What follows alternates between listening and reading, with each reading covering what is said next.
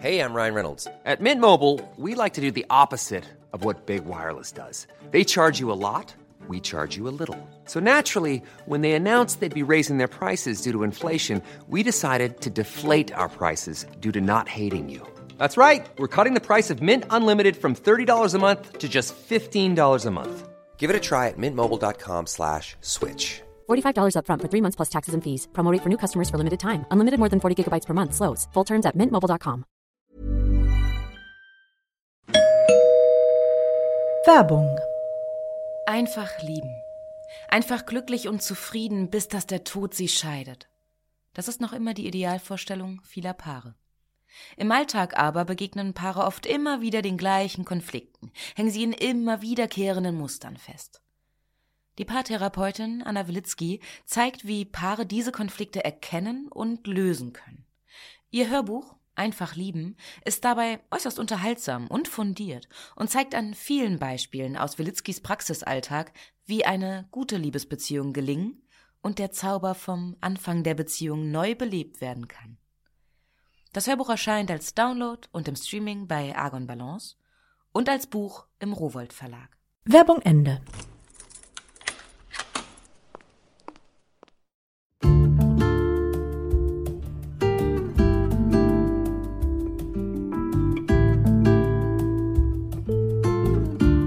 Herzlich willkommen zur neuen Folge von Einfach ganz Leben, deinem Podcast für bewusstes Leben.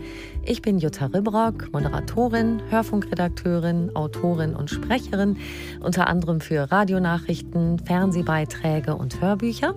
In diesem Podcast spreche ich alle zwei Wochen mit außergewöhnlichen Menschen über alles, was unser Leben schöner, entspannter und auch intensiver und gesünder machen kann. Heute ist bei mir Professor Dr. Andreas Michalsen. Er ist Chefarzt für Naturheilkunde am Immanuel Krankenhaus in Berlin, Professor für klinische Naturheilkunde an der Charité in Berlin, Ernährungsmediziner und Fastenarzt. Er schwört auf Methoden, bei denen sich viele erstmal schütteln, wenn sie es hören. Schröpfen oder Blutegel zum Beispiel. Aber auch Yoga, Meditation und ganz besonders das Heilfasten.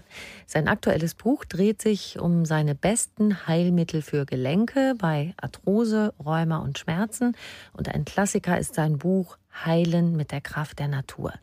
Was Naturheilkunde leisten kann, wo die klassische Schulmedizin wichtig ist, wie die beiden zusammenwirken können, aber auch die Naturheilkunde allein, darüber sprechen wir heute. Viel Freude beim Lauschen.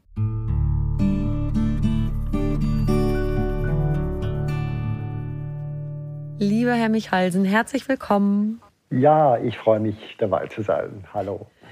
Wie sind Sie heute in den Tag gestartet? Ich habe so eine Vorstellung, dass Sie erstmal ähm, mit einem Wasserschlauch kalte Güsse machen. Haben Sie solche Routinen in der Früh? Stimmt, tatsächlich, Volltreffer. ja, also ich, genau, ich habe ähm, in der Dusche, also ähm, die, anstatt der Brause eben so einen gebündelten Wasserstrahl und diesen Winter habe ich es auch geschafft, ausschließlich kalt äh, das äh, ablaufen zu lassen. Das ist tatsächlich der Start in meinen Tag. Ja, und äh, genau, dann äh, frühstücke ich ein bisschen später, äh, damit ich das Intervallfasten-Level halte. Und ja, und beim Frühstück da kann ich ja vielleicht später noch erzählen, was ja. ich mir dann da Köstliches zuführe. genau, das Intervallfasten, das, das ist schon mal so eine Art Teaser äh, das ist, dass man, ich glaube, vom Abend bis zur ersten Mahlzeit dann 16 Stunden vergehen lässt. Das ist dann schon so wie Mini-Fasten. Ne? Das können wir vielleicht gleich noch ein bisschen vertiefen. Genau, genau. Also man ist heute ein bisschen großzügiger geworden oder, oder äh, niederschwelliger. Also man kommt mit 14 Stunden auch schon ähm, ganz weit. Und, okay. Äh, das, das, das nutze ich dann auch aus, wenn die Dinge so ein bisschen bequemer werden. Ja, Sie sind ja schon von Kind an quasi infiziert mit den Ideen der Naturheilkunde. Durch Ihren Vater und Ihren Großvater, beide auch Ärzte für Naturheilverfahren. Mhm. Und da gab es das zu Hause ja auch schon mit dem Schlauch und Fußbadewand fürs Kneipen genau. und sowas. Ähm, Sie sind inzwischen selbst seit fast 25 Jahren in der Naturheilkunde tätig. Sie haben aber auch mhm. Schulmedizin studiert. Mhm. Das wüsste ich jetzt gern erstmal. Was kann die Naturheilkunde? Was die Schulmedizin in ihren Augen nicht leisten kann und umgekehrt, was kann nur die Schulmedizin? Ja, genau. Das ist äh, ja wirklich die, die, die alles entscheidende Frage. Also grundsätzlich haben wir ja, ähm, wir haben eine sehr gute Medizin, also eine sehr gute Schulmedizin. Und da, da bin ich persönlich auch der, also zunächst auch immer Schulmediziner. Ne? Ich war ja auch lange Jahre in der Kardiologie, in der Intensivmedizin und natürlich, wenn man jetzt einen Herzinfarkt hat, einen akuten, dann, dann ist das ein Segen, was, was wir da heute leisten können. Mhm. Aber es war eben auch so, es war bei mir auch klar, zum einen die, die familiäre Belastung, dass ich schon immer wusste, dass es da was anderes gibt, aber auch eben gerade diese Erfahrung in dieser Hochleistungsmedizin, dass bei den chronischen Erkrankungen, die ja so, so häufig sind, dass es da irgendwie nicht mehr so optimal läuft. Also dass da schon ähm, eigentlich für mich eine Tatsache ist, dass dass wir da schon längst die Grenzen erreicht haben. Es gibt gute Tabletten, gute Operationen. Ähm, aber das heißt, für mich, so, sobald es in diesem Bereich dieser chronischen Erkrankung, chronische Schmerzsyndrome, Rückenschmerz, Arthrose oder, oder auch Bluthochdruck, Diabetes äh, geht, da muss ich ja klar erkennen, die Schulmedizin kontrolliert diese Erkrankungen, aber sie heilt sie nicht. Und jetzt nicht, dass die Naturkunde alles heilen kann, aber zumindest, wenn man da, sagen wir mal, wenn man sich auf vieles einlässt, dann ist es prinzipiell möglich. Und das hat mich fasziniert. Und das, denke ich, ist die Grenze immer, wenn es akut ist. Wenn wirklich Gefahr im Verzug ist, dann gibt es nur Schulmedizin, nicht, mhm. nichts anderes. Ne? Und je chronischer es wird, äh, ja, desto mehr hat die Naturerkunde ihren, ihren Raum. Mhm die Grundidee ist ja, wenn ich Sie da richtig verstehe, die Selbstheilungskräfte zu wecken, zu reizen. Ähm, die Familie haben wir eben schon angesprochen und was Sie sich daraus mitgenommen haben. Bei Ihnen wurde ja bei Tisch immer erzählt, ja, was Ihr Vater und Ihr Großvater so erleben mit den mhm, Patienten. Genau. Und Sie haben mal beschrieben, was Sie sich daraus mitgenommen haben bei uns in der Familie standen nie die Krankheiten im Mittelpunkt, sondern immer die Ressourcen der Patienten. Also eigentlich ein ganzer, ganz anderer Blick. Mhm, genau, genau. Es, ging. Also dieses Thema Lebensstil, das war, das, das habe ich einfach ähm, ja, von, von Kindheit an mitbekommen, dass das anscheinend äh, im, ein Fokus sein kann in der, in der Medizin. Und natürlich war ich dann auch ein bisschen erschüttert. Ähm, als ich gemerkt habe in meiner internistischen Ausbildung, dass das da eigentlich niemanden interessiert. Mhm. Und äh, ich will da jetzt aber gar keinen großen Vorwurf machen, aber, aber sagen wir mal, die, die, dass man eben ressourcenorientiert arbeiten kann, das, das, das finde ich hat auch eine Schönheit. Also wenn man einfach äh, auch im pa Patientinnen- und Patientengespräch nicht einfach nur sagt, Mensch, ja, Rücken ist kaputt oder jetzt Diabetes, da müssen wir jetzt Insulin machen, sondern einfach mal sagt, naja, haben Sie schon mal daran gedacht? Das, das könnten Sie doch mal machen. Und so. Das, dieser Perspektivwechsel habe ich auch einen Eindruck, das ist ja doch, wenn wir selber krank werden, was wir uns ja auch alles, alle wünschen. Dass, dass man eben nicht nur als krank abgestempelt wird, sondern dass man einfach das auch wertschätzt, dass der Großteil des Körpers ist immer noch gesund. Ne? Und den kann man aktivieren. Das ist ein toller Gedanke auch. Es gibt vielleicht eine Stelle oder zwei oder drei, die gerade nicht so recht wollen, aber der Großteil des Körpers ist eigentlich gesund. Und diese Sprache, was Sie gerade zitiert haben, ja, das ist so. Also das Knie ist eh kaputt, das ist Verschleiß, mhm. da ist schon alles abgerubbelt. Und das stellt man sich ja wirklich bildhaft vor dann und hat überhaupt keine, ja, gar keine Idee dazu oder auch kein Vertrauen, dass da irgendwas sich vielleicht nochmal regenerieren könnte. Und das ist ja sogar möglich, oder? Dass beim Knie, wo es schubbelt, dass sich da auch bestimmte Stoffe wieder nachbilden können? Genau, also es ist so, es, es ist wirklich oft sehr viel mehr möglich, als als die Menschen oder eben die Patientinnen und Patienten denken oder, oder, oder wissen. Klar kann man die Arthrose zum Beispiel jetzt beim Knie, die, die, äh, die, dieser Abbau des Knorpels, den kann man nicht rückgängig machen oder nur, nur minimal rückgängig machen. Aber darum geht es ja gar nicht. Was ja stört, ist, sind die Schmerzen. Mhm oder dass man, dass man das Gelenk nicht mehr so strecken oder beugen kann wie vorher. Und das kann ich letztlich fast genauso wieder hinkriegen wie bei einem gesunden Gelenk. das Problem ist aber tatsächlich, wenn, ich meine, die, das, so sind wir Ärzte halt. Ich habe auch meinen Tunnelblick. Ich habe meinen naturheilkundlichen Tunnelblick ja auch etwas, ne, dass ich immer zuerst an Fasten und Blutegel denke. Und ein Orthopäde, der denkt halt, naja, das ist kaputt. Ne? Da läuft auf Felge oder so. Ne? Mhm. Und da, da gibt es nichts anderes mehr, als dass man ein künstliches Gelenk reinmachen kann. Und er sieht es dann auch so den ganzen Tag und dann denkt er einfach auch nur noch so. Und, und das ist eigentlich das, das äh, wie soll man sagen, die Katastrophe, die da passiert ist. Ne? Weil letztlich kann man jede Arthrose, oder fast jede Arthrose, schon so behandeln, dass man sagt, ja, so, so geht es eigentlich. Ne? So, so komme ich damit zurecht. Ich bin vielleicht, ich gewinne keine Olympiamedaillen mehr, falls man es vorher gemacht hat, aber ich kann damit gut leben. Ja? Und äh, das finde find ich extrem wichtig, dass man da nicht gleich Hiobsbotschaften verbreitet, weil sie eben auch nicht stimmen. Ja, das finde ich faszinierend. Wir können da vielleicht gleich mal ein Beispiel angucken. Sie sind ja jetzt auch Fernsehstar, ne? gemeinsam mit Ihren Kolleginnen und Kollegen als die Naturdocs in der mhm. NDR-Gesundheitssendung Visite. Mhm. Und da ist nämlich genau so ein Fall. Also da kann man in so schönen Viertelstunden Häppchen anschauen, wie sie gemeinsam einen Fall lösen. Yeah. Ja. Und einer der Fälle äh, habe ich mir angeguckt und das ist so, so eine Geschichte mit Arthrose. Dorothee, 66, fährt gern Fahrrad, kann das aber nicht mehr machen, weil sie zu starke Knieschmerzen hat. Und ich habe jetzt mir das angeschaut und beobachtet. Mhm. Sie sitzen dann zusammen und beratschlagen, was machen wir mit Dorothee? Wie gehen Sie da vor?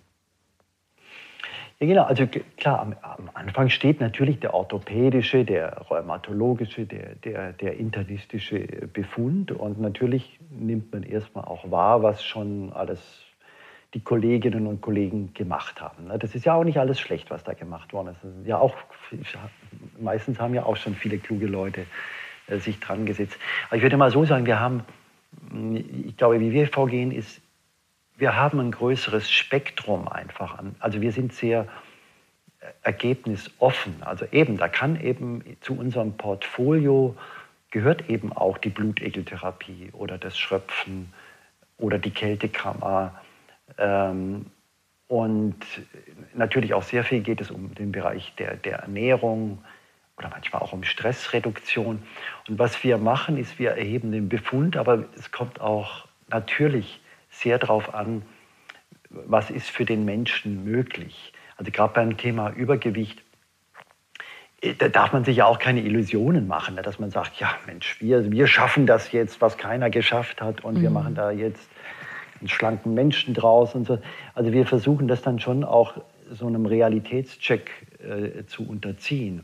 Naja, und dann, ich glaube, was, was, was unser großer Vorteil ist, dass wir dann verschiedene Verfahren gleichzeitig auf einmal, wir nennen das multidisziplinär, ähm, auf dieses Problem ansteuern. Mhm.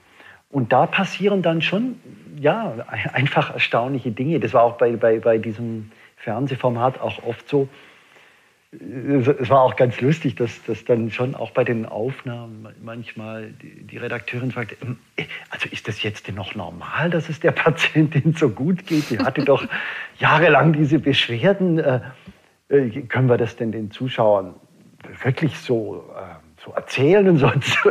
Machen wir hier vielleicht einen Fake-Film? Oder, oder, ist das Märchenstunde? Und sage ich, nein, das, das, das ist so. Wir, wir haben es doch auch das ist ja auch der Charme dieser, dieses Formats, das, das ist ja Realität. Wir, können ja, wir wissen ja auch nicht, wie es am Ende ausgeht. Ne? Mhm. Und, ähm, und, und durch die, wenn man eben viele Verfahren zusammenführt und wirklich auch sensibel überlegt, was ist für diesen Menschen das Richtige, dann kann einfach viel passieren.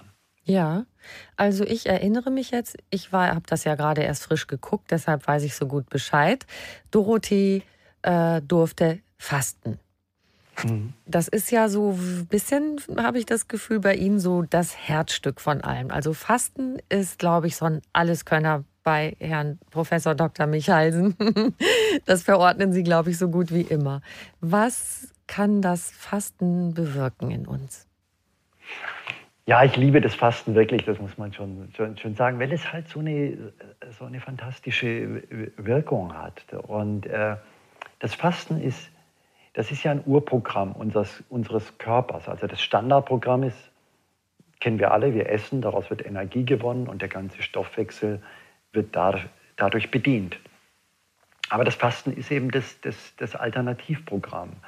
Und äh, die, ich erkläre mir das so, dass natürlich äh, in, vor Hunderttausenden von Jahren, als wir auch ungefähr genetisch schon ähnlich waren, also unsere Ur-Ur- äh, Urahn, die hatten natürlich nicht dauernd was zu essen, sondern mhm. das war an der Tagesordnung, dass, es, dass mal nichts gejagt wurde, dass schlechte Ernte oder also je nachdem, wo man jetzt eben gelebt hat, äh, wenig Nahrung da war. Und der Körper kann damit exzellent umgehen und er hat es auch so eingestellt, dass er in den Fastenphasen macht er so ein bisschen, ja, da, da räumt er auf, da reinigt er, da wird so ein bisschen Pflege gemacht. Ähm, und wenn da das Essen kommt, dann wird wieder die andere Seite äh, bedient. Und ähm, dadurch hat das Fasten Wirkungen, die man, wo man wirklich, wo auch mir manchmal so der Mund offen stehen bleibt, weil es so ein Grundreparaturprogramm ist. Mhm. Ähm, ich, ich, das ist so ein triviales Bild, aber, aber ich erkläre es immer so, dass ich sage, naja, ein Auto, ein Auto kann ich auch nicht reparieren, während es fährt. Es muss stehen, es muss in die Garage. Mhm. Und hochgebuckt werden, so, und dann kann ich mich darum kümmern. Und ein bisschen ist es so beim Körper auch.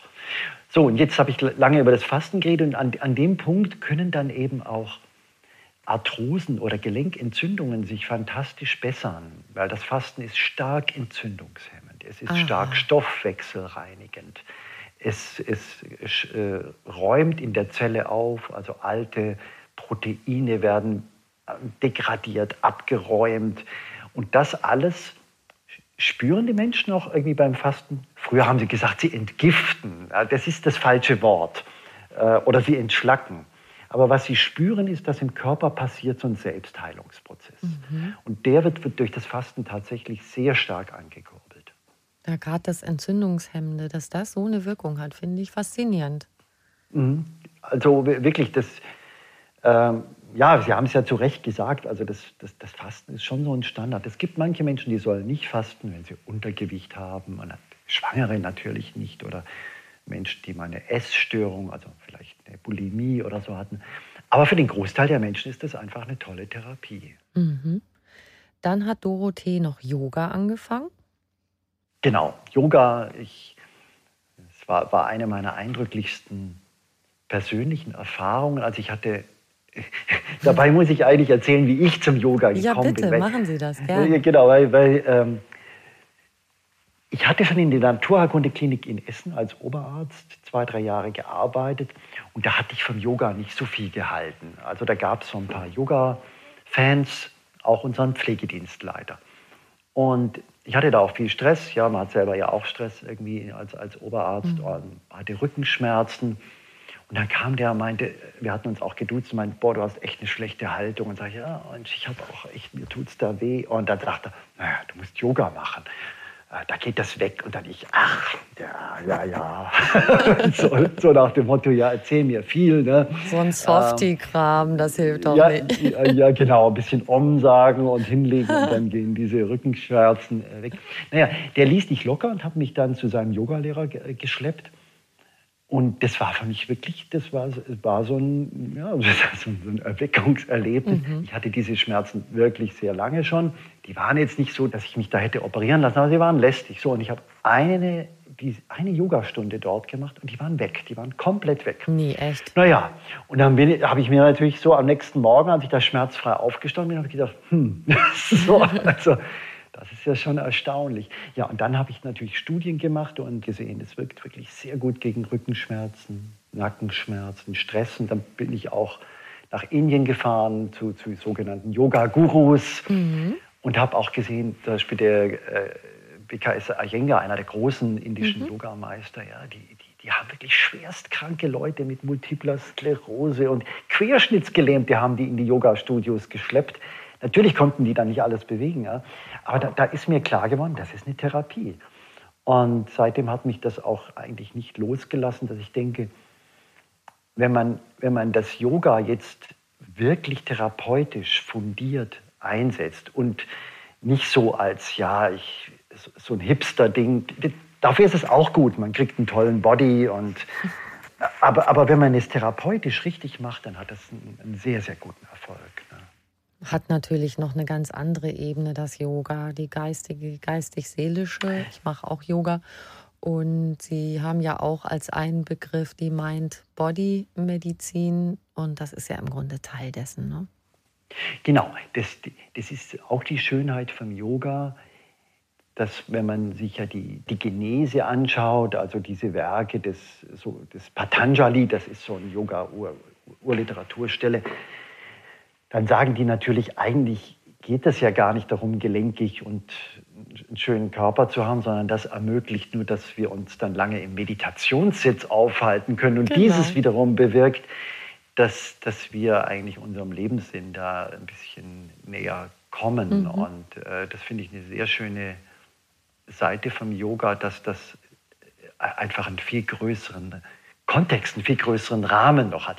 Das muss immer freigestellt sein. Also ich versuche jetzt natürlich niemanden da irgendwie zu sagen, ja, man muss jetzt, jetzt muss man auch Atemübungen und Spiritualität einführen. Aber wenn es jemand interessiert, dann kann ich sagen, ja, da gibt es noch viel, viel mehr. Ne? Mhm. Also Dorothee mit Arthrose im Knie hat es gemacht, die hat gefastet, die hat Yoga gemacht. Dann hat sie noch so manuelle Therapie bekommen und ich glaube auch Kältekammer, das habe ich gerade nicht so parat, aber das können Sie vielleicht auch nachher ja, nochmal ja. erklären. Sie hat auf jeden Fall hinterher die Blutegel bekommen und das habe ich so verstanden, dass das auch eins ihrer Top-Mittel ist für so Kniegeschichten. Was machen ja, die da? Ab, ab, absolut. Naja, ähm, so ganz genau weiß ich es auch immer noch nicht, was die machen, trotz vielen, vielen okay. Jahren Forschung, wenn ich mal ganz transparent hier bin. Also es ist so, wir hatten äh, das mit den Blutigeln, das hatte ich bei meiner ersten Arbeitsstelle damals im, im damalig noch existierenden Krankenhaus Moabit in Berlin kennengelernt. Da gab es eine Naturerkundeabteilung und da habe ich dann auch als Assistent meine Ausbildung äh, anderthalb Jahre machen dürfen. Und da haben die Schwestern so ein Blutedelglas gehabt. Und ich mhm. fand das super eklig und habe mich auch geweigert, das äh, selber anzulegen. Da, hatten die natürlich viel Spaß dann. Und, äh, und da habe ich gesehen, Mensch, dass, dass bei Arthrosen, Knie, Schulter, Daumen, dass, dass, dass die Leute sagen dann am nächsten Morgen, sind schmerzfrei. Alles wäre wie weggeblasen. Und Klar, da ist auch immer ein Placebo-Effekt dabei, das ist ganz, ganz klar. Aber das sind schon, ich meine, wenn, wenn, wenn jemand, der fünf Jahre Schmerzen hat, am nächsten Morgen er ist schmerzfrei, dann denkt, kommt man schon ins Nachdenken. Ne? Mhm. Und äh, als ich dann in Essen Oberarzt war eben und auch die, die Wissenschaft dort leitete, dann habe ich gedacht, so, da machst, da machst du jetzt mal eine Studie zur Kniearthrose die ersten Ergebnisse waren so stark, dass, dass das gleich eine Titelgeschichte in, in einer ganz berühmten Rheuma-Zeitschrift wurde. Und da habe ich noch eine Studie gemacht, hat sich wieder bestätigt. Wir haben dann auch versucht zu verstehen, warum die wirken. Und es scheint so zu sein, die Blutlädel, die saugen ja, ne? die, saugen, die, wollen ja, die sind ja blutgierig, die wollen mhm. das Blut raushaben. Und damit das Blut nicht klumpt, weil das Blut gerinnt ja normalerweise, wenn man, wenn man eine Wunde hat, haben die Blutgerinnungshemmer in höchster Konzentration. Und viele dieser Blutgerinnungshemmer sind aber auch schmerzlindernd und entzündungshemmend. Und dann saugen die da und dann geben die diese Stoffe tief ins Gewebe rein. Und so erklären wir uns, dass das, das ist wie sozusagen so eine Supernarkose um dieses Arthrose Gelenk herum. Und anscheinend, das würde aber nicht erklären, warum es dann so viele Monate wirkt. Ja. Da, da denke ich mir einfach, dass vielleicht auch so eine Art Schmerzgedächtnis gelöscht wird. Also erst ist der Effekt dieser chemischen Substanzen, am nächsten Morgen schmerzfrei und dann wird dieser Schmerzkreislauf auch durchbrochen. Mhm. Und wenn man, wenn man natürlich jetzt gar nichts macht, dann kommt der Schmerz irgendwann auch wieder. Dann kann man auch wieder Blutegel drauf machen nach einem halben Jahr. Aber ich mache es so, dass ich dann sage, wenn man schmerzgelindert ist, dann kann man dieses, dieses Fenster, was da aufgemacht wird, das kann man nützen. Jetzt kann man richtig Physiotherapie machen. Jetzt kann man den Oberschenkelmuskel kräftigen. All das, was mhm. nicht ging wegen der Schmerzen. Und so kann man den Effekt der Blutegeltherapie dann äh, verstetigen. Also dann, und da haben wir wirklich das, das, klingt, ja, das klingt immer so übertrieben, aber wirklich, ich habe ich hab viele Patienten, die kamen quasi mit dem Stock und die haben den dann weggeworfen und haben ihn auch nie mehr wieder gebraucht. Na, Das spricht doch für sich. Und das ist ja, ja, und das ist ja, das ist wirklich nachvollziehbar, dass wenn diese Schmerzen weg sind, dass man dann eben wieder in die Bewegung kommt. Und wenn die Muskeln kräftig sind, dadurch werden ja Gelenke auch entlastet, weil dann genau, die genau. Muskeln das, den ganzen Halteapparat stärken sozusagen. Ja, genau, genau. Das ist das Prinzip. Super gut. Da sind wir schon auch ein bisschen bei äh, Lebensführung sowieso. Also, dass Sie sagen, Bewegung und zwar auch vielfältige Bewegung ist total wichtig. Also wenn einer immer nur Rad fährt oder einer immer nur joggt, dann ist das so ein bisschen einseitig. Was ist der Vorteil genau, der genau. vielfältigen genau. Bewegung? Genau, das ist, glaube ich, etwas, das kann man gar nicht genug betonen bei Arthrose, aber übrigens auch bei Rückenschmerzen, bei, bei allen Schmerzsyndromen des Bewegungsapparates. Da heißt es ja dann immer, ja, Sport und Bewegung sind wichtig mhm. ja, oder sind, sind gesund, heißt es ja auch in der Prävention. Und äh, dann denken eben viele Menschen, weil das auch so in unseren Köpfen drin ist, ja, es geht jetzt um Walken oder Joggen oder Radfahren. Und das ist natürlich sehr gesunde Bewegung. Das ist vor allem gesund fürs Herz-Kreislauf-System. Ne, mhm. Da ganz, ganz ohne Zweifel. Ne, da kann man da das sogenannte aerobe Kreislauftraining machen. Und das ist ein Herzschutz. Und, und der Blutdruck sinkt und so weiter.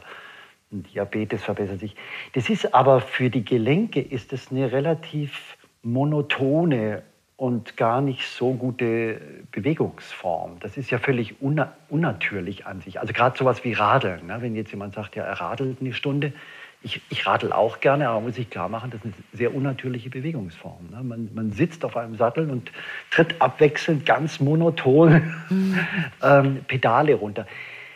In der Natur gibt es sowas nicht. Ne? Also wenn wir jetzt mal wieder in die Evolution gehen, und da war es vermutlich so, als wir Jäger und Sammler waren, ja, da hat man sich mal gebückt, dann hat man sich nach einer Kirsche oder nach einem Apfel gestreckt, dann ist man mal wieder kurz weggelaufen, hat man sich wieder hingesetzt, da hat man sich gedreht, weil man irgendwas gucken muss. Also es war ein völliges Potpourri von Bewegungen. Mhm. In, und dadurch ist ein Gelenk dann immer in verschiedene Richtungen bewegt, gedehnt und aktiviert worden. Mhm. Und das sollten wir bei der Arthrose äh, beherzigen. Also nicht eine Bewegung monoton machen, sondern eben zu sagen, ja, ich, jetzt drehe ich das, soweit es geht, jetzt beuge ich das, jetzt strecke ich das, jetzt, jetzt hüpfe ich mal, jetzt laufe ich mal. Jetzt, das ist natürlich ein bisschen komisch. es ist natürlich viel einfacher, wenn man sagt, ja, ich jogge jetzt, ich mache die Kopfhörer in, in, in die mhm. Ohren und jogge eine halbe Stunde. Aber tatsächlich wäre es viel besser, wir würden mal eine Treppenstufe auf und ab hüpfen oder mal auf einem Bein stehen, wie gesagt, und dann mal dehnen. Und das ist auch der Erfolg von solchen Methoden wie, wie Liebscher und Pracht und so, dass, mhm. diese, dass diese Vielfältigkeit der Bewegung und Dehnung da reingebracht wird. Müssen wir vielleicht und, noch kurz erklären, Liebscher und Pracht, die das ist so eine Mischung aus Dehnen und Muskelanspannen und die genau. bearbeiten wirklich den Körper von oben bis unten, dass man anfängt, den Nacken zu dehnen, hinten, links und rechts, dann den genau. Schulterbereich, Brustmuskel, quasi alles, was man sich vorstellen kann. Mit, genau. aber eben auch mit dieser Methode zwischendurch auch den Muskel in Spannung bringen und danach ihn noch weiter in die Dehnung bringen. Das genau, mache ich auch, die, das finde ich ganz cool. Ja, ja, das hat ja einen, die haben großen Erfolg. Das mhm. ist, wir, wir, kennen uns auch und das, das, hat ja auch Elemente vom Yoga übrigens, mhm. das ist ja auch ganz spannend. Und das ist das, was wir natürlich hier in der, in der Klinik dann auch versuchen, mit den Manualtherapeuten und den Physiotherapeuten reinzubringen. Also abwechslungsreiche ähm, Bewegung, im Englischen heißt es dann Articular Range, also ja, sich zu überlegen, ja, was kann dieses Gelenk eigentlich, in welche mhm. Richtungen kann sich das bewegen? Und sich dann überlegen, der Körper ist immer so, was, was wir nicht, es, es gibt leider oft, die Sprichworte sind oft die schönsten in Englisch, es ist so, da heißt es use it or lose it. Yes. genau. Und Wir haben rastet, was rastet, das rostet. Ne? Das ja, genau, genau. Das ist das. Das weiß jeder, der mal einen Gips am Arm oder Bein hatte, was dann mhm. von dem Muskel übrig bleibt. Und so ist es bei der Gelenkbewegung auch. Wenn wir zehn Jahre lang ein Gelenk nicht mehr in eine Richtung dehnt, ja, dann denkt der Körper sich, das braucht, braucht man nicht. Ne? Genau. Kann, kann abgeschaltet werden. Und wenn es dann, und dann kommt eben der Punkt, wo das auf einmal Schmerzen und Arthrose macht, weil dann wird dieser Bereich, dann der Knorpelbereich auch nicht mehr durchblutet und, mhm. und so weiter. Dann keine Gelenkflüssigkeit mehr eingebracht und so. Also insofern immer so mein, mein, mein Plädoyer, keine monotonen Bewegungsformen, sondern abwechslungsreich muss es sein. Und das im Prinzip vorbeugend. Ne? Wir sitzen ja jetzt heutzutage alle ganz viel rum und gucken auf Bildschirme und haben dann noch den Kopf gebeugt dabei und die Schultern im Zweifelsfalle auch. Und deshalb ist dieses Ganze, was wir gerade besprochen haben, diese Art von vielfältiger Bewegung einfach schon ganz toll, das zu machen, bevor man jemals Arthrose, Räume genau. oder sonst was kriegt. Ne? Genau, und da ist ja schönerweise ist es ja ein bisschen in Bewegung gekommen. Ne? Also ich meine, wir können immer, ich kenne jetzt schon auch viele Berufsgruppen, die mir auch sagen, ja, Besprechungen werden jetzt auch zum Teil im Stehen gemacht, mhm. an einem Stehtisch oder ja, äh, telefonieren kann man ja kann man mit Kopfhörern im Ohr und dabei im Kreis rumlaufen oder äh, sich mal in die Hocke setzen und dann wieder aufstehen und so weiter. Genau. Also jede Abwechslung ist gut. Übrigens auch, was auch gut ist, ist die Schuhe zwei, dreimal am Tag zu wechseln, unterschiedliches Schuhwerk zu tragen. Also ähm, immer gucken, dass die Belastungen ein bisschen äh, divergieren. Mhm. Jetzt möchte ich noch so ein paar Ihrer tippitoppi Therapien durchsprechen, zum Beispiel die Kältekammer. Ja, klar. ja, die Kältekammer, ja. Ne, ne, das ist auch etwas, was ich sehr zu lieben gelernt habe. Haben wir eben hier am Emanuel Krankenhaus, weil wir auch ein Rheumazentrum sind. Und die Rheumatologen, die haben das schon in den 90er Jahren des letzten Jahrhunderts festgestellt, dass extreme Kälte Schmerz lindert, Entzündungen hemmt. Ja, das mögen ja Rheumatologen, beziehungsweise das mögen Menschen, die unter Gelenkentzündungen ja. äh, äh, leiden. Und jetzt ist es so, in der Naturkunde ist das äh, alt hergebracht. Ne? Pfarrer Kneip ist da natürlich das Stichwort, mhm. ne? der, der natürlich schon ganz früh die Empfehlung gab, man, möchte, man möge doch kalte Güsse über einen schmerzenden Bereich machen, kalte Bäder oder Wechselbäder ich denke da auch an die Sauna, ne? mhm. Hitze und dann ein kaltes Tauchbad. Und natürlich gibt es das Eisbad, ist jetzt wieder ein auch bisschen in Mode. In. Ja, ist wieder absolut in. Da gibt es jetzt ja auch so äh, Extremleute, Wim Höf aus Holland, mhm. ne, die, mhm. die, dann irgendwelche Rekorde aufstellen, wie lange sie es in so einem Eismeer da irgendwie aushalten. Darum geht es jetzt natürlich nicht. Ja, und dann, dann hat man eben technisch gesehen die Kältekammer entwickelt. Die hat minus 110 bis minus 150 Grad. Wow. Das ist, das ist natürlich nicht mehr ganz natürlich. Also eigentlich ist das schon schulmedizinische Naturheilkunde, würde ich mal sagen. Ne? Okay. Ähm, aber das ist dann wie so ein, mm, ja, so ein Turbo der, der, der Kneipanwendung. Da ist man ja auch nur zwei bis drei Minuten maximal drin. Sonst wird es auch langsam schwierig mit dem Leben zu vereinbaren, wenn man da zehn Minuten drin Das bliebe. haben Sie nett gesagt. Also man geht im Badeanzug rein, aber trotzdem mit Socken oder so.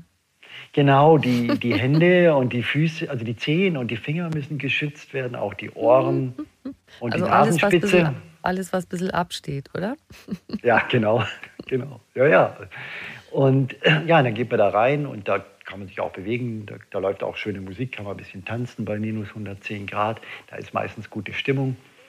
Und ähm, ja, das, das ist phänomenal. Also wir, da, da, damit kriegen wir auch wieder dieses Behandlungsfenster. Also Mensch kommt schmerzgeplagt mit, sagen wir mal, er hat äh, schwere Nackenschmerzen und ja, ein Knieproblem, geht in die Kältekammer und geht raus und sagt, wow, das habe ich jetzt aber schon länger nicht mehr erlebt und so. Und läuft auf einmal die Treppe hoch, was er vielleicht auch schon ein Jahr lang nicht mehr gemacht hat. Der Effekt geht dann nach, ein, nach einer gewissen Zeit wieder weg, nach ein paar Stunden, aber er geht ja am nächsten Tag wieder rein. Und dann baut sich so ein Effekt auf. Und das nutzen wir eben auch wieder, um, um, die, um die Gelenke zu bewegen, die Gelenke zu kräftigen. Und dann macht man vielleicht noch mal eine Akupunktur dazu oder wie auch immer. Und so kommt man dann so langsam quasi wieder ins Rollen mit dem, äh, mit dem Gelenk. Und die Kältekammer hat noch einen schönen Nebeneffekt. Ähm, sie macht extrem gute Stimmung. Echt? Also die, unsere naturerkundige Station ist im dritten Stock. Und die Kältekammer äh, ist in unserer großen physikalischen äh, Abteilung, ist im Erdgeschoss. Und das, das ist wirklich, das, das ist sehr eindrücklich. Also man sieht dann schon oft morgens, wenn die erste Kältekammerrunde ist, und ich gehe da immer im, im Treppenhaus und die Menschen jetzt, wir animieren auch möglichst die, die Menschen viel die Treppe zu benutzen, also wer es noch kann. Ne? Und dann sieht man schon, ah ja, die Stimmung, ja, die, ja klar, die Menschen haben Schmerzen und krank, das ist auch, denke ich, legitim, da vielleicht auch ein bisschen gedrückt oder vielleicht ein bisschen depressiv ähm, auszuschauen. Und, dann guckt man sozusagen, ist man im Treppenhaus wieder 20 Minuten später, wenn die Behandlung, wenn die wieder hochkommen und denkt, hoppla, was ist denn da passiert? Na, alle lachen und erzählen Witze. Und also das hat, hat auch einen antidepressiven Effekt, mhm. dieses Käl Kälte, aber auch die Hitze. Das in der Naturkunde nennt man das die Hormesis das Reizreaktionsprinzip. Das mhm. ist ein bisschen auch wie das Fasten. Wir bringen den Körper an, an Grenze und der, der Körper, ähm, der, der findet es letztlich sehr gut, weil er dadurch äh, ins, ins Arbeiten kommt. Mhm. Und wir können uns das, glaube ich, einfach so merken, das sehen wir ja auch bei der bei der Welle, die wir haben mit Übergewicht und Diabetes. Und äh, ja, wenn wir den ganzen Tag im Sofa sitzen und, und, und satt sind und die, der Heizkörper brummt, das ist schön, aber es macht uns nicht gesund. Ja. Ich möchte nicht mit unseren Urahnen tauschen. Das Leben war hart. Mhm. Ähm, aber unsere Genetik ist halt ein bisschen noch darauf eingestellt. Und das müssen wir uns ein bisschen künstlich zurückholen. Kältereize, Hitzereize, Fasten, Bewegung, Sport. Sonst eben use it or lose it, sonst geht das irgendwie nicht gut. Wir bringen den Körper quasi aus der Komfortzone. Das ist ja auch so ein schöner Modesatz heute. Ne? Verlass mal genau, deine Komfortzone. Ja. Genau, genau. Ja, und es genau. ist, es ist mhm. wirklich sehr wahr. Man muss es natürlich medizinisch steuern. Ne? Es ist auch nicht so plump, dass man jetzt jedem sagt, ja, maximale Kälte und reiß dich zusammen und du musst dich nur bewegen. Das hat schon noch, da ist schon noch ein bisschen medizinisches Know-how gefragt. Aber das Grundprinzip ist auf jeden Fall äh, faszinierend richtig. Ne? Sie haben eben schon angesprochen den Placebo-Effekt. Wenn von Naturheilverfahren die Rede ist, wird das ja auch gerne dann mal in die Diskussion geworfen. Ach ja, das ist ja nur Placebo. Was sagen Sie dann? Dass ich immer total froh bin, wenn eine Therapie einen großen Placebo-Effekt hat. Weil der Placebo-Effekt ist ja was Fantastisches. Ne? Der ist, äh, er hat im Prinzip keine Nebenwirkungen und er hilft auch.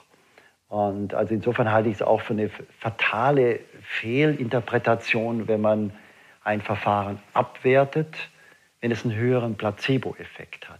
Und grundsätzlich ist es auch so, dass jede, jede Medizin hat einen Placebo-Effekt.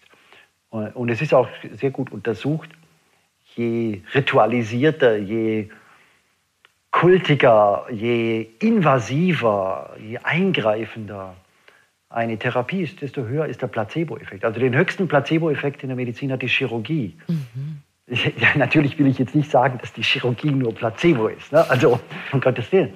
Aber sie hat einen gehörigen Placebo-Effekt. Und zwar, weil der Patient das Gefühl hat, da wurde was richtig also es wurde richtig stark eingegriffen und deshalb hat er wahrscheinlich das Empfinden, dass das auch eine starke Wirkung haben muss, oder? Kann man es so irgendwie interpretieren? Ja, ja, ja, nicht nur das. Das Ritual der Chirurgie ist beachtlich. Der Schmerztherapeut Dr. Kopp von der Charité, der hat da immer einen schönen Vortrag dazu, wo er das so zeigt. Er sagt, also was, was sind ganz starke schamanistische Rituale?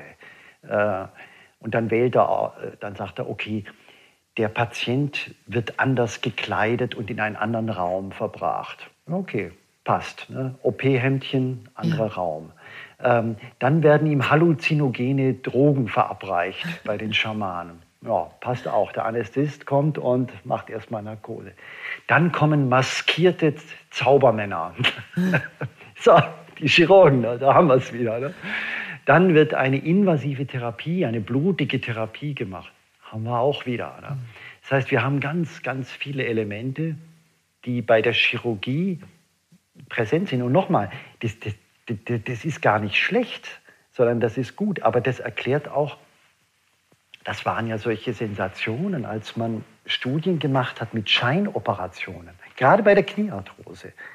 Das war Anfang der 2000er Jahre, da, da sind ja die, die Orthopäden, die, die waren schockiert. Ne? Da hat man tatsächlich herausgefunden, dass eine Scheinoperation, wo man die Leute eben narkotisiert, in OP fährt, einen Hautschnitt macht, aber sonst nichts, dass das genau den gleichen Effekt hatte wie äh, die, die große Gelenkoperation. Ja, krass. Das, da habe ich echt noch nie von gehört, dass man das. Ja, das, das war, das war, das war, das denke ich, war eine der sensationellsten Studien der, der Medizin überhaupt. Ähm, vor allem, dass man die auch durchführen durfte, war, war ja. natürlich schon, war, äh, war sehr großzügig von der Ethikkommission in den USA. Aber es ist eine sehr, sehr wichtige Studie. Wie gesagt, das heißt nicht, dass es nicht sehr, sehr sinnvolle Gelenkoperationen gibt. Ne? Aber dieser Effekt, dieser Placebo-Effekt ist ein Faszinosum für mich. Und in der Naturkunde wissen wir eben auch, dass zum Beispiel, wenn es die Akupunktur hat ein bisschen mehr Placebo-Effekt als jetzt nur eine, eine Heilpflanzenpille. Mhm. Und ein Blutegel hat sicherlich auch einen großen Placebo-Effekt. Das ist auch ein tolles Ritual. Aber nochmal sozusagen fürs Protokoll, da, das ist gut, wenn, wenn es einen großen Placebo-Effekt gibt. Es darf nicht nur einen Placebo-Effekt geben. Das wäre ein bisschen kritisch. Ne? Aber wenn der Placebo-Effekt ansonsten hoch ist, ist es wunderbar. Ja, ich sag eigentlich immer, wer heilt, hat recht. Also wenn es die Wirkung hat, im Grunde ist es ja eine Aktivierung der Selbstheilungskräfte. Genau, Placebo, genau, haben Sie, haben Sie genau richtig auf den Punkt gebracht. Genau, das ist eine, ähm, das ist, das ist ja die Selbstheilungskraft, die da ist. Bei dem Spruch, wer heilt, hat recht, müsste man vielleicht, sagen wir mal, ähm, wissenschaftstheoretisch noch mal ein bisschen präzisieren und sagen, wer heilt, tut recht. Also das, was er damit macht, ist, ist, ist auf jeden Fall wunderbar. Natürlich passiert es uns Ärzten auch, dass man manchmal den Placebo-Effekt mit einem spezifischen Effekt verwechselt und dann denkt, ah ja, jetzt hat man, jetzt hat diese Akupunktur deswegen besonders gewirkt, weil ich so gut diese Punkte treffe. Das kann sein. Ne? Aber äh, es kann halt auch sein, dass die, ein Großteil der Wirkung Placebo war. Also deswegen ist immer so, wer heilt, macht, macht erstmal alles richtig. Die Diskussion dahinter, was denn jetzt genau gewirkt hat, die, die ist kompliziert. Äh, deswegen mhm. weiß man immer nicht, ob der auch recht hat mit seiner Theorie dahinter. Ja. Okay, gut. ähm, ich habe jetzt noch, äh, noch den Gedanken, Sie sagen ja im Grunde auch, oder das ist ja eigentlich logisch, dass das, damit das gut funktioniert, auch das Verhältnis zwischen Arzt und Patient wichtig ist. Und das macht es wahrscheinlich auch so schwierig, ich sage mal, das zu standardisieren es gibt ja, wenn man Studien macht, dann macht man sowas wie Doppelblindstudie. Therapeut äh, weiß nicht, was der Patient kriegt und andersrum. Mhm, also, dass mhm. wirklich niemand äh, irgendeine Art von Beeinflussung mhm. vornehmen kann. So. Und bei diesen, bei den Naturheilverfahren, so wie Sie es ja auch, auch bei den Fällen, die ich mir da angeguckt habe in Ihrer Fernsehsendung, wo sie dann unterwegs auch mal was stoppen und sagen, nee, Kältekammer ist jetzt doch nicht gut für Dorothee mhm. oder. Ursula, weil sie plötzlich mehr Schmerzen in der Schulter hat, also müssen wir was anderes machen. Wissen Sie, was ich meine? Dieses, ja, ja, klar. Ähm, klar. Ja, ja, an wen gerate ich? Dann gerate ich vielleicht an jemanden, der da nicht so eine Sorgfalt walten lässt oder da gar nicht so ein gutes Händchen für hat. Und deshalb ist dieses Naturheilverfahren, sagen wir mal, wie man wie man sie bewertet und einschätzt und, und die Qualität einschätzt, ist das so schwierig, weil das mit so standardisierten Verfahren nicht zu erfassen ist? Oder wie sehen genau, Sie das? Genau, ja, ja, absolut. Und es ist ja auch multidisziplinär, zum Beispiel das, was wir jetzt machen am Emanuel-Krankenhaus. Wenn man dann zehn Therapien parallel macht, ja, das können Sie gar nicht mehr in, in diesen klassischen randomisierten Studien auseinanderpflücken. Das, mhm. das, geht, das geht einfach nicht mehr. Ne? Äh, ich denke schon, was man also man, man, muss halt, man muss gucken, was, was, was kann man machen. Ne? Also man kann schon einzelne Verfahren überprüfen und so ein bisschen die Spreu vom Weizen trennen, wie bei den Blutegeln, wo wir dann doch rausgefunden haben, okay, also die wirken einfach stark. Mhm. Ja, das, Jetzt haben wir, haben, hat niemand das Geld und die Zeit, die Blutegel bei jeder Arthroseform und bei Jüngeren und Älteren und Sportlern und sowas nochmal zu testen. Das, das, das, vor allem in der Naturkunde gibt es sehr wenig Geld für Forschung. Also das mhm. ist völlig illusorisch. man wird das nie per Forschung standardisiert messen können. Ähm, aber wir wissen erstmal sozusagen, okay, die Blutegeltherapie die, die ist gut, die, die wirkt irgendwie, ne? auch wissenschaftlich gesehen. So. Und das, der andere Punkt ist halt, dass man aber um Gottes Willen nicht denken kann, dass man in der Naturerkunde alles standardisiert, weil die Naturerkunde ist, ist noch viel mehr als die, die Schulmedizin eine individuelle Medizin. Ne? Das ist wie beim, ja, mhm. Sie hängt auch vom, vom Willen ab, vom Verhalten oder, oder auch Fasten. Ich meine, ich kann ja Fasten nicht wie eine Pille verordnen. Der, der, Mensch muss mitmachen. Und ob er dann fünf Tage oder zehn Tage fasten kann, das hängt von, seinem, von seiner Konstitution, von seinem Gewicht, von seinen Vorerfahrungen ab. Also da, es wird sehr persönlich. Hm, ja, genau. und, und ich glaube, das ist halt Fluch und Segen, aber mehr Segen. Äh, gleichzeitig. Ne? Fluch, das, weil das deswegen für Kritiker dann oft so ein bisschen unfassbar bleibt. Äh, aber für mich hat es auch eine große Schönheit, weil ich glaube, wir wünschen uns ja schon auch alle, dass man, also jeder von uns weiß auch, dass er anders ist als der Nachbar oder der, der Mensch gegenüber. Und die Naturkunde hat einfach eine große Erfahrung darin, ähm, die Therapie zu individualisieren. Und das sollte unbedingt auch so bleiben. Und ich glaube, das erklärt auch den Erfolg der Naturerkunde, weil das spüren die Menschen mhm. einfach. Mhm. Dass während, während halt, sagen wir mal, ein Standard, ja, Kardiologen oder Orthopäden interessiert es nicht, was, was man zu Abend isst oder ob wieder Stuhlgang ist. Naturheilkundler interessiert es halt, weil, das auch, weil es ihn interessieren muss, weil er sonst auch nicht weiß, wie man die Therapien dosiert. Mhm. Das ist so ein Punkt, dass manchmal so Kritiker der Naturkunde sagen, ja, wenn die Schulmediziner das auch machen würden, sich eine Stunde mit dem Patienten unterhalten, dann hätten die auch so gute Ergebnisse.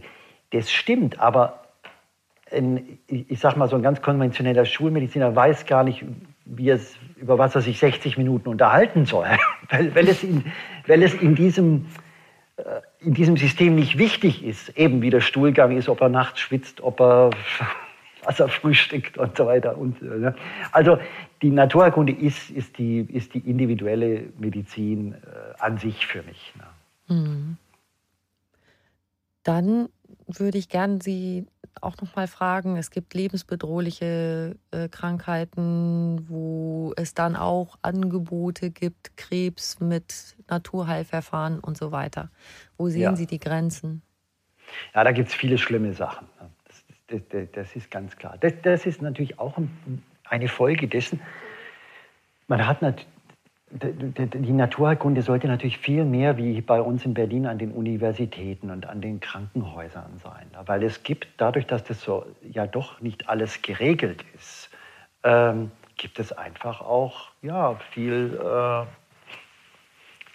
Scharlatanerie. Ne? Das, das, das ist auch klar. Ne? Also es ist da nicht alles äh, Gold, was glänzt, da wird viel versprochen. Und im Bereich der Krebstherapie ist es natürlich dann auch am bittersten, wenn da solche Versprechungen gemacht werden. Und ich würde halt immer raten, wenn es um solche Dinge geht, eine Krebsbehandlung, eine komplementäre, so, dann einfach schon zu einem Zentrum zu gehen, an einem Krankenhaus oder universitär oder äh, äh, akademisch eben und ich will damit nicht sagen, dass, dass das alles schlecht ist, was, was da vielleicht niedergelassene naturerkundliche Ärzte oder Heilpraktiker oder sowas machen. Aber, aber es gibt eben auch Schlechtes. Und wenn es dann wirklich um, so, um, um die Wurst geht, so, so ganz ernste Sachen und vielleicht auch noch teuer wird, dann sollte man sich auf jeden Fall da eine Zweitmeinung einholen. Mhm. Das heißt, da, wo Komplementärmedizin stattfindet, also ohnehin eine Verbindung von Schulmedizin und Naturheilkunde und dass da auch eine Abwägung stattfindet von den verschiedenen Experten. So machen Sie es ja im Grunde. Ja, genau. Und das gibt es jetzt schon, also ist, natürlich gibt es das nicht in jeder kleineren Stadt in Deutschland, aber sagen wir, es gibt es jetzt schon in, ja, in, in, in München, Bamberg, äh, Würzburg, Stuttgart, Freiburg, äh, Essen, Hamburg, Berlin. Also das sind jetzt schon, das hat sich jetzt schon ein bisschen verbreitet. Ne? Und gerade bei so einer ernsten Erkrankung, dann würde ich sagen, ja, dann lieber mal eine Anfrage an so ein Zentrum stellen oder vielleicht da mal hinfahren. Und dann wird es dort kritisch sortiert und dann weiß, dann hat man eine Orientierung. Ja. Mm, ja. Herr Michalsen, ich mache jetzt gerade noch mal einen, einen Schnitt von diesem Thema unheilbare Krankheiten zurück in den Alltag. Wir haben ja eben angefangen bei unserem Gespräch, wie Sie in den Tag gestartet sind. Da hatten wir auch das Thema Ernährung. Da würde ich noch mal ganz kurz anknüpfen zum Schluss, damit wir das auch noch mal erklären. Die kleine ja. Art des Fastens hatten Sie angesprochen, das Intervallfasten. Genau. Ja, natürlich auch eines meiner großen Themen. Ich bezeichne es gerne als das, eben das Fasten für den Alltag. Ne? Also wir haben das Heilfasten, fünf, sieben, zehn oder 14 Tage. Das macht man ja, natürlich nicht jeden Tag. Das macht man vielleicht zweimal im Jahr oder einmal, ein bis dreimal im Jahr. Und das Intervallfasten hat nicht die starken Effekte wie, wie das Heilfasten, aber es lässt sich halt so schön in den Alltag einbauen. Und wir wissen eben heute, dass es gab auch natürlich eine gewisse Mode, einen gewissen Hype, wie man, wie man, wie man heute sagt. Es ist jetzt kein Allheilmittel, aber wer, wer ein bisschen Gewicht abnehmen will, wer ähm, Probleme, die mit dem Gewicht zu tun haben, verbessern will, Bluthochdruck, Diabetes oder wer besser schlafen will, dem empfehle ich schon das, das Intervallfasten. Und das Schöne ist, dass es, dass es auch da so inzwischen ein bisschen breiteres Spektrum von Möglichkeiten gibt. Was meinen Sie? Ja, also sagen wir, am Anfang war es so, dass man so gedacht hatte, ja, man muss ganze Tage fasten oder vielleicht zwei Tage in der Woche. Fünf zu zwei war, war da so ein, so ein ah, mhm. Ja, und das war dann in Großbritannien sehr in und so. Aber naja, das ist schon lästig, wenn man jede Woche zwei Tage fastet. Das, kenne wenige Menschen, die das gerne durchhalten, sagen wir mal so. Ne? Ganz Verrückte kamen da auf die Idee des alternierenden Fastens. Ein Tag Fasten, ein Tag Essen, ein Tag Fasten mhm. ist auch keine gute Idee letztlich, um Freunde zu haben oder ein Familienleben zu haben. Ja, und dann kam dieses tägliche Fasten und da wurde ja das 16.8 schon ziemlich berühmt. Der, der, der Eckhard von Hirschhausen hat es ja auch da ein bisschen propagiert. Wir, wir, wir hatten das da auch viel drüber zusammen geredet, äh, dazu geredet. Und ähm, das 16 zu 8 ist gut, aber die schöne Nachricht ist, auch das muss nicht immer so sein, sondern man kann auch mit 14 zu 10 schon die meisten Effekte des Intervallfastens erreichen. So, und was ist jetzt überhaupt 14 zu 10? Genau. Das ist natürlich die große Frage. Das heißt einfach, man isst alles, was man eben isst, verzehrt oder an kalorienhaltigen Getränken zu sich nimmt, in einem äh, Intervall von 10 Stunden. Und 14 Stunden hält man äh, den Kasten sauber sozusagen, okay. würde man im Fußball dann äh, sagen. Und jetzt äh, sind 14 Stunden, da wir die meisten Menschen so acht Stunden schlafen, sind die schon mal drin. Ne? Das mhm. heißt, dann geht es noch um sechs Stunden, die man an den Schlaf ankoppelt. Und das geht eigentlich. Ne? Also, dass man dann sagt, okay, wenn ich jetzt, sagen wir mal, um 23 Uhr schlafen gehe, dann äh, esse ich um 19 Uhr Abend und dann habe ich schon vier Stunden Fasten. Dann schlafe ich acht Stunden, habe ich zwölf Stunden und dann warte ich noch am nächsten Morgen zwei Stunden mit dem Frühstück und schwupp habe ich 14 Stunden. Klingt gar nicht so schlimm. Das ist nicht schlimm. Man muss vielleicht ein bisschen gucken halt. Klar, man muss vielleicht das Frühstücksbrot oder das Müsli mit zur Arbeit oder ähm, genau. nehmen. Oder, also muss ein bisschen gucken, wie man das, das einbaut. Mhm. Und äh, aber wie ist das messbar, was das für eine Wirkung hat? Also es gibt einfach inzwischen sehr viele Studien dazu. Ne? Das heißt also, gerade in Amerika wurden sehr, sehr viele Studien. Also meine Gruppe, wir haben mehr Studien zum Heilfasten gemacht und die Amerikaner haben sehr viele Intervallfastenstudien gemacht. Und das, das ist inzwischen eindeutig belegt, eben, dass man, äh, wie gesagt, man, ich finde es auch attraktiv, man, man verliert da nicht in drei Monaten 20 Kilo Gewicht oder 10 Kilo, da wäre dann auch sowieso viel Wasser dabei. Aber es ist genau richtig so. Ein Kilo pro Monat, der Blutdruck wird besser, der Schlaf wird besser, man fühlt sich ein bisschen frischer. Also das ist sehr gut belegt. Ein ganz klein bisschen Wasser muss ich in den Wein noch mischen. Die einzige Sache, wo man beim Intervallfasten gucken muss, man muss es an seine biologische Uhr anpassen. Das heißt? Also das heißt, jetzt habe ich gesagt, 14 Stunden sind, sind ideal. Und jetzt ist es so, dass den meisten Menschen fällt es leichter, das Frühstück wegzulassen oder, zu oder ganz nach später zu verschieben, als beim Abendessen mhm. zu darben. Oder also früher hat man, ich weiß noch, meine Großmutter, die hat immer gesagt, um, äh, um 18 Uhr wird gegessen, nicht später. Punkt. So, ne? Da ja. waren dann alle am Tisch. Das hat sich heute ein bisschen nach hinten verschoben, klar. Arbeit, Erledigungen. Also so, insofern wird, wählen die 80 Prozent der Menschen, wenn sie sagen, ja, ich probiere das mit dem 14 zu 10, die machen das so, dass sie ähm, Frühstück weglassen oder später frühstücken. Besser wäre es aber genau 80 Prozent andersrum. Das heißt, für die, für, für die meisten Menschen im, im mittleren Alter wäre es besser, ähm, sie würden nicht zu spät Abendessen. Ähm, eben, da bin ich eben bei 18 Uhr jetzt so. Mhm oder vielleicht das Abendessen weglassen, Dinner Canceling und würden stattdessen gut frühstücken, weil das Frühstück ist die stoffwechselmäßig ähm, günstigste Mahlzeit für die meisten Menschen. Nicht für Jugendliche, ähm, die, die, gehen ja nicht vor 1 Uhr ins Bett und kommen morgens nicht raus. Da können die nichts dafür, das ist deren biologische Uhr. Aber so, sobald man dann so die 35 überschritten hat, ist es am besten, man macht das 14 zu 10 so, dass man, ja, also mein, mein Tipp wäre, gucken, 18 Uhr Abendessen, 19 Uhr aller spätestens und, und nicht anfangen, Frühstück wegzulassen und dann um 21 Uhr einen Riesenteller Pasta und Tiramisu und noch eine halbe Flasche Wein. Dann macht man zwar Intervallfasten, aber es wird nicht gut sein. Okay, das war das mit Wasser in den Wein schütten, alles klar. Genau. Ja. genau. Okay. Wie machen Sie das denn? Das muss ich jetzt natürlich auch noch wissen. Ja, ich habe es auch ein bisschen gewechselt. Ich habe am Anfang habe ich das so gemacht, äh, dass ich das Frühstück weggelassen habe und nur Mittag gegessen. Und äh, dann kamen aber diese Studien jetzt die letzten Jahre, die, äh, die, die, mich zum Umdenken gefordert haben. Bei, bei, uns muss man auch so sagen, ist das ähm, auch mit den Kindern und so war es nicht so sehr gelitten, dass ich dass ich mich vom Frühstück so komplett ferngehalten habe, weil mhm. das Frühstück war irgendwie so ein bisschen wichtig. Und äh, also insofern mache ich jetzt diese andere Form, dass ich ähm, äh, frühstücke und, äh, und sehr früh Abend esse. Genau. Mhm. Also ich schaffe es aber, man muss es auch nicht jeden Tag machen. Das ist, das ist dieses Prinzip der Schummeltage. Zwei Tage in der Woche kann man es auch durchbrechen. Ja, und so haben Sie ja quasi beides. Das machen Sie ganz schön schlau. Ja, genau. Abendessen und Frühstück, also. Ja, genau, genau. Ja. So ist es. Ja. ja. Herr Michalsen, ich habe am Schluss immer noch eine Frage an meine Gäste, die möchte ich Ihnen auch stellen.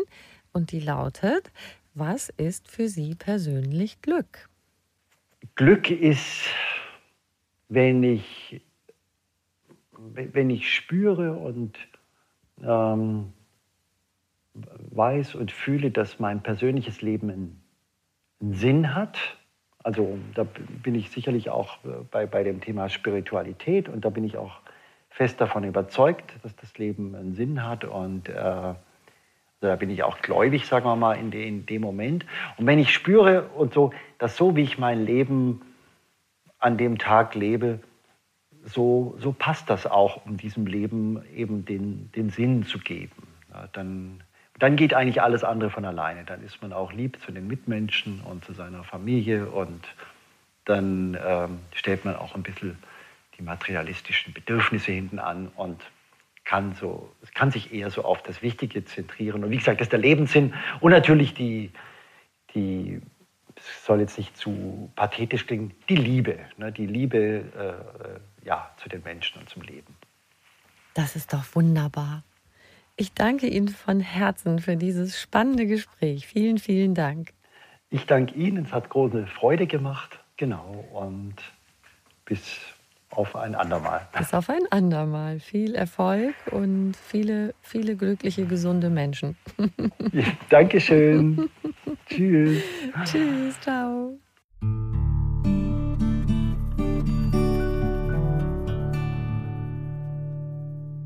Wenn du mehr über Professor Michalsen wissen möchtest, schau gern in die Show Notes zu dieser Folge. Da findest du auch Links zu seinen Büchern und weitere Infos. Und wir zwei würden uns mega freuen, wenn du dir kurz Zeit nimmst und uns eine kleine Bewertung schreiben würdest. Und ich lade dich noch ein, ein bisschen zu stöbern, zum Beispiel auf einfachganzleben.de. Da findest du noch mehr tolle Tipps für ein gesundes und glückliches Leben. Und noch mehr spannende Podcasts gibt's auf argon-podcast.de. Diesen Podcast kannst du überall hören, wo es Podcasts gibt und dort auch kostenlos abonnieren. Alle zwei Wochen gibt es eine neue Folge und ich freue mich sehr, wenn du wieder dabei bist. Hab einen wunderschönen Tag.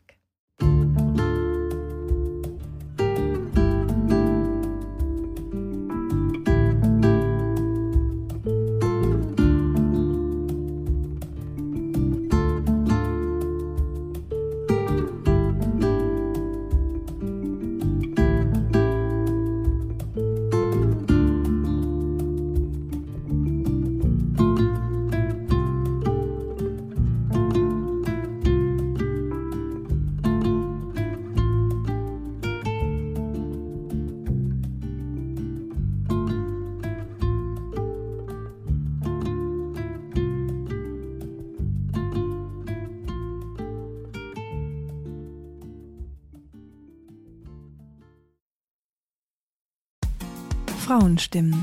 Klagen, lachen, klüger werden.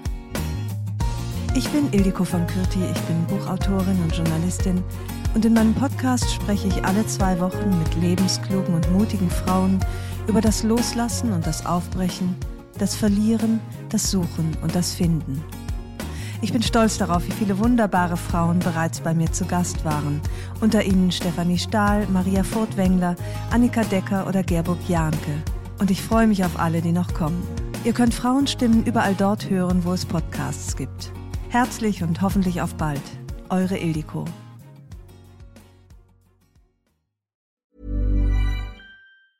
Ever catch yourself eating the same flavorless dinner three days in a row? Dreaming of something better? Well, HelloFresh is your guilt-free dream come true, baby. It's me, Kiki Palmer.